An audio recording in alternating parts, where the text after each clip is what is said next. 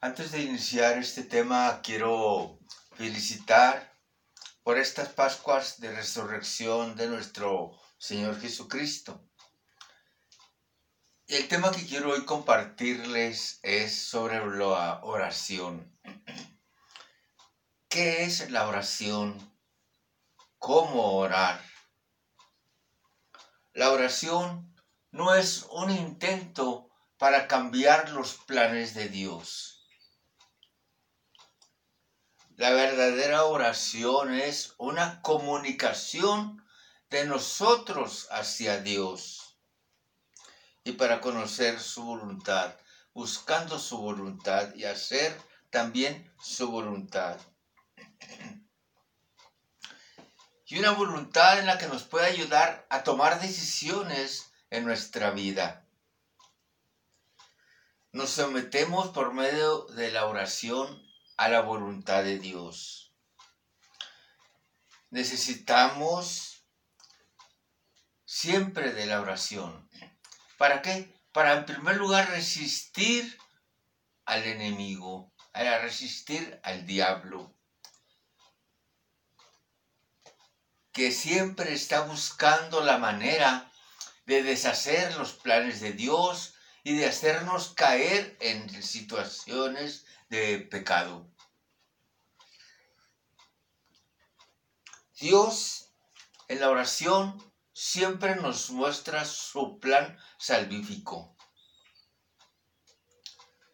A Jesús sus discípulos le decían, Maestro, enséñanos a orar. Y él les decía, cuando oren, digan así, Padre nuestro. La primera frase, Padre nuestro, que nos invita a una relación íntima con Dios.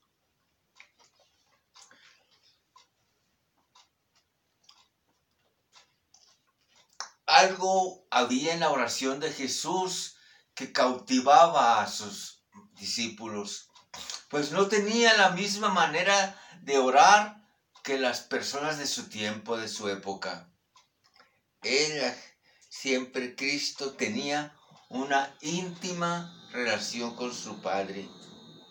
Y nos sigue invitando a nosotros a tener esa relación.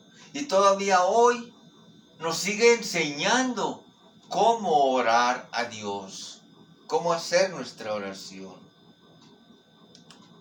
Y nos invita no nomás a tener esa íntima, íntima comunicación con Dios, sino que nos invita a disfrutar de esa comunicación con Dios nuestro Padre. Pero una pregunta, ¿por qué orar? Necesitamos orar porque es el medio que Dios usa para darnos su ayuda. Él cómo va a saber, cómo va a conocer que lo necesitamos o queremos que pedirle que nos ayude. Nos está viendo, nos escucha, pero si no hablamos, si no le decimos, de nada sirve si no hacemos la oración.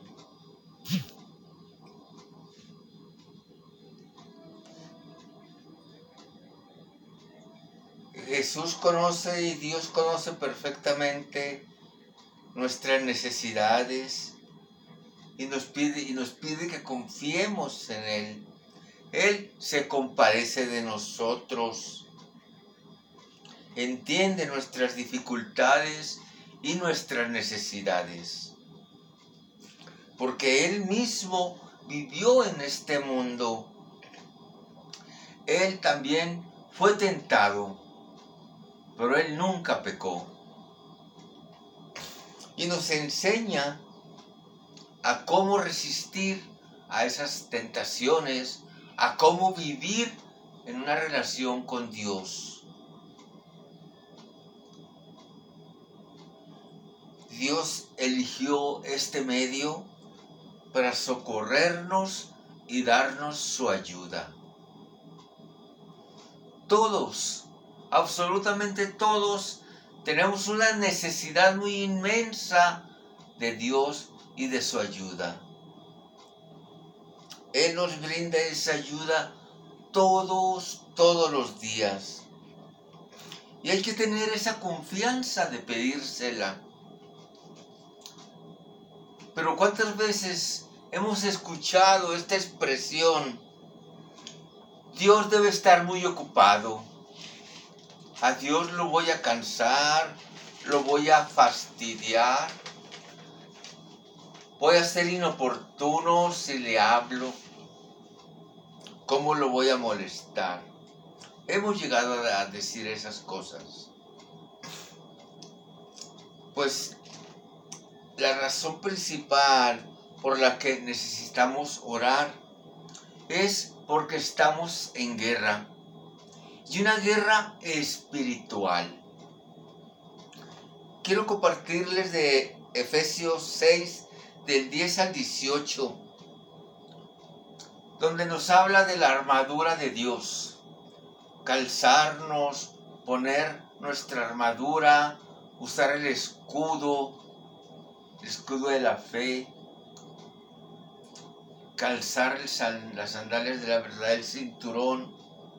Pero quiero recalcar del 10, del 6, del 10 al 18, quiero recalcar más principalmente en el versículo 18 que dice, siempre en oración y súplica, orando en toda ocasión en el Espíritu, peleando junto y orando junto y con perseverancia e intercediendo por todos los santos. es ahí donde nos dice cómo es nuestra lucha espiritual. Y la primera arma que necesitamos para esa lucha de espiritual que tenemos es la oración. La oración y la palabra de Dios, que siempre van a ir unidas. No puede ir una separada de la otra, porque podemos ponernos a hablar y hablar y hablar pero la oración es un diálogo en el que Dios también nos contesta y nos da respuestas. Y las respuestas las encontramos en la Biblia, en las Sagradas Escrituras, en su palabra. Si tratas de luchar por tus propias fuerzas, sin depender de Dios a través de la oración, vas a perder la batalla. Y es una batalla que tiene que ver con tu corazón, con tu mente.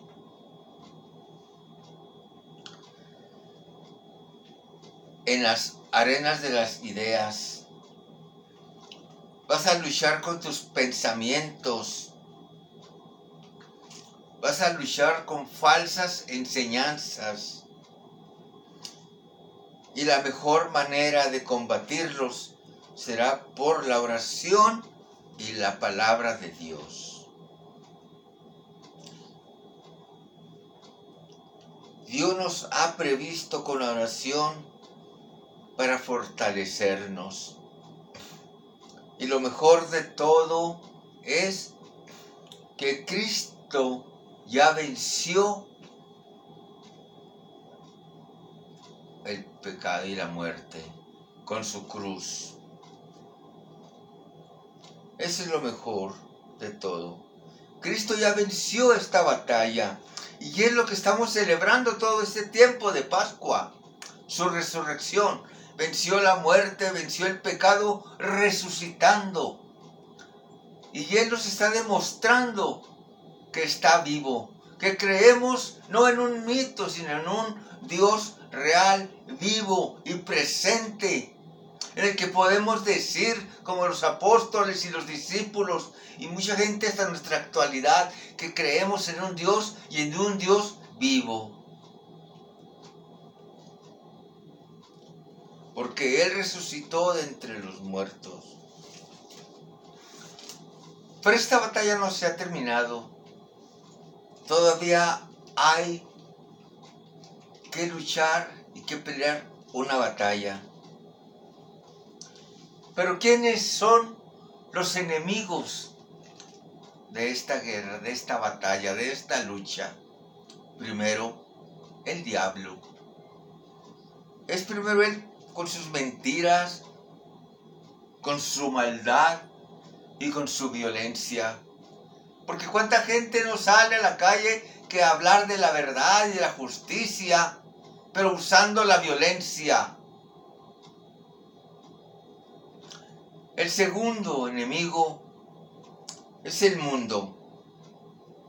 Pero al decir el mundo, no me estoy refiriendo a las personas, sino a un sistema, a una enseñanza, a unas ideas que están en contra de Dios.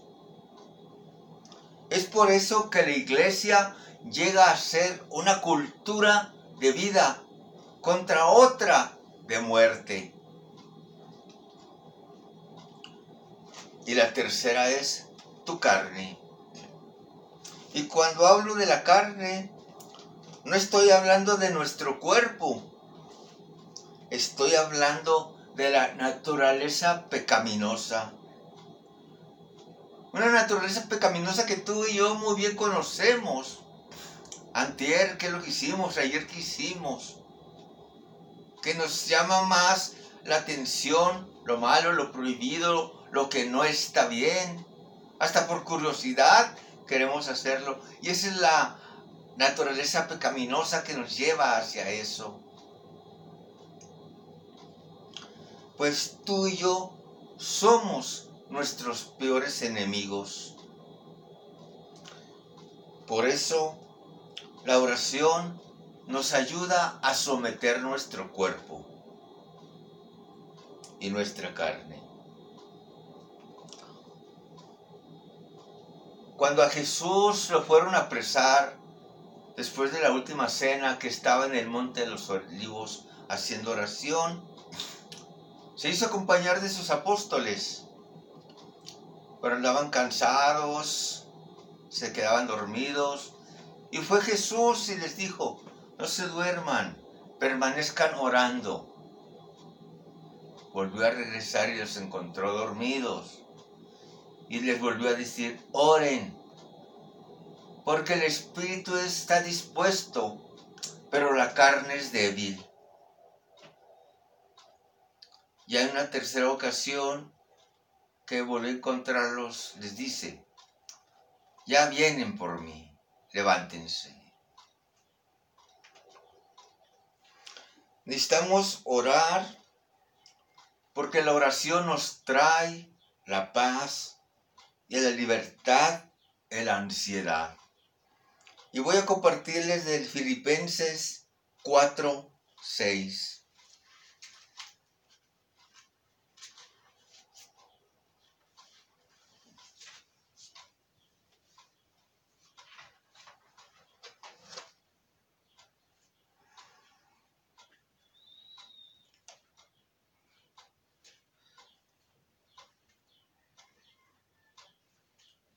No se inquieten por cosa alguna.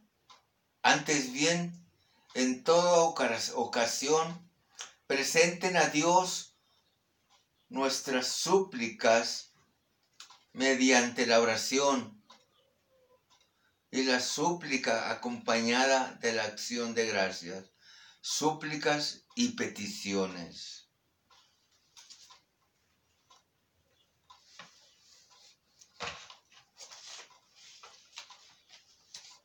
Ahí nos invita nuevamente a estar siempre estando o haciendo oración. ¿Para qué? No es solamente un diálogo, un diálogo, una plática con Dios, sino que hay que expresar nuestras súplicas, nuestras peticiones, hasta nuestras acciones de gracia.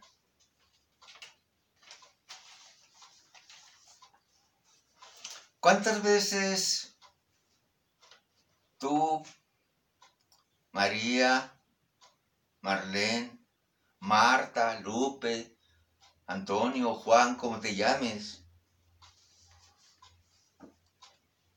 Dios a ti precisamente A Dios le interesa escucharte.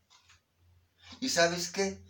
Llega a extrañar tu voz cuando no haces oración. Oramos ante un Dios que se preocupa y que se interesa por ti y por mí. La oración es personal, pero Dios es todopoderoso y nos atiende de una manera única, como si no hubiera nadie más. Así es la oración con Él. Por eso es Dios y por eso es todopoderoso. Porque en el momento en que estamos haciendo la oración, a nadie atiende más que a ti o a mí en el momento que le estamos hablando o platicando con Él. Es personal, pero es todopoderoso. La oración es un medio para desahogar nuestras depresiones, nuestras tristezas, nuestros problemas y nuestras tristezas que hay en nosotros. Fíjense en esto, la oración es el primer punto y no el último recurso. Y a veces pasa lo contrario. La oración lo dejamos hasta el último de las, las circunstancias, hasta el último de los momentos. Sino que primero la oración es el primer recurso y no el último. Las cosas que nos angustian es porque no oramos. Es porque no se los damos a Dios. Si quieres ser libre de la ansiedad y del temor, haz oración. Esa es la clave. Esa es la solución. Esa es la respuesta. No necesitamos buscar mucho. Simplemente en esa palabra, la oración, orar. Echarle en la oración todo a Dios echárselo sobre a Dios todo. Porque no necesitas cargar con eso. Él es poderoso para llevar tus cargas. Solo tienes que decírselo y pedírselo.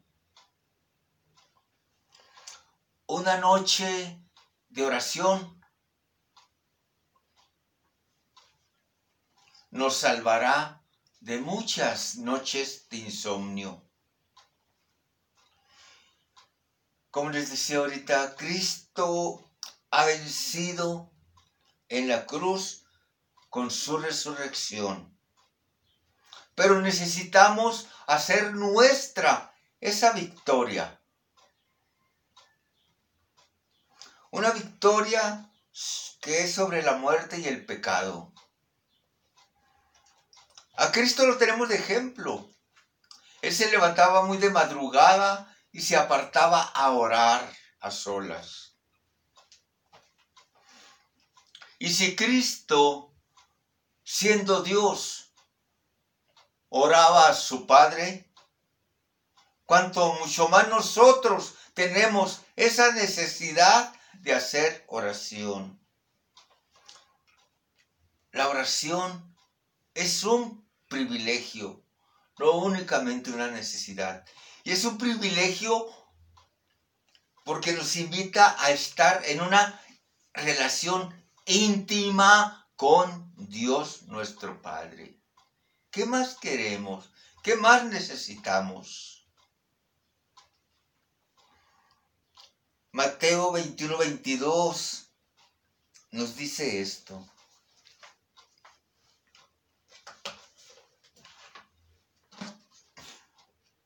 y todo cuanto pidan con fe en la oración, lo recibirán. Al pedir con fe en la oración, hagan, hagan de con la seguridad de que fueron escuchados. Pidan creyendo que Dios los escucha. La fe es creer, pues al orar, hacerlo con fe, hacerlo creyendo que nos, que somos es escuchados y que Dios nos oye en todo momento. Y en Juan 14, 13 dice, y todo lo que pidas en mi nombre, yo lo haré para que el Padre sea glorificado en el Hijo. ¿No será ahí a veces nuestra falla que a Dios le pedimos y le pedimos y nos falta esa palabra y no, no voy a decir que es una palabra mágica, no, no, no, sino que es una palabra para glorificar al Padre y al Hijo. ¿Cuál es esa palabra? Cuando estamos haciendo la oración, decirle, Señor, te lo pido en el nombre de tu Hijo Jesús. Que mi familiar esté enfermo, que esta otra persona tiene un problema y ya está ahí, no. Al decir, mi eh, sobrino, mi hermana, mi mamá, mi papá está enfermo, pido la sanación en el nombre de Jesús. Y en el nombre de Jesús para glorificar al Padre y al Hijo todo lo que pidamos, pidámoslo en el nombre de Dios. Pues Dios Jesús es el Señor y tiene autoridad.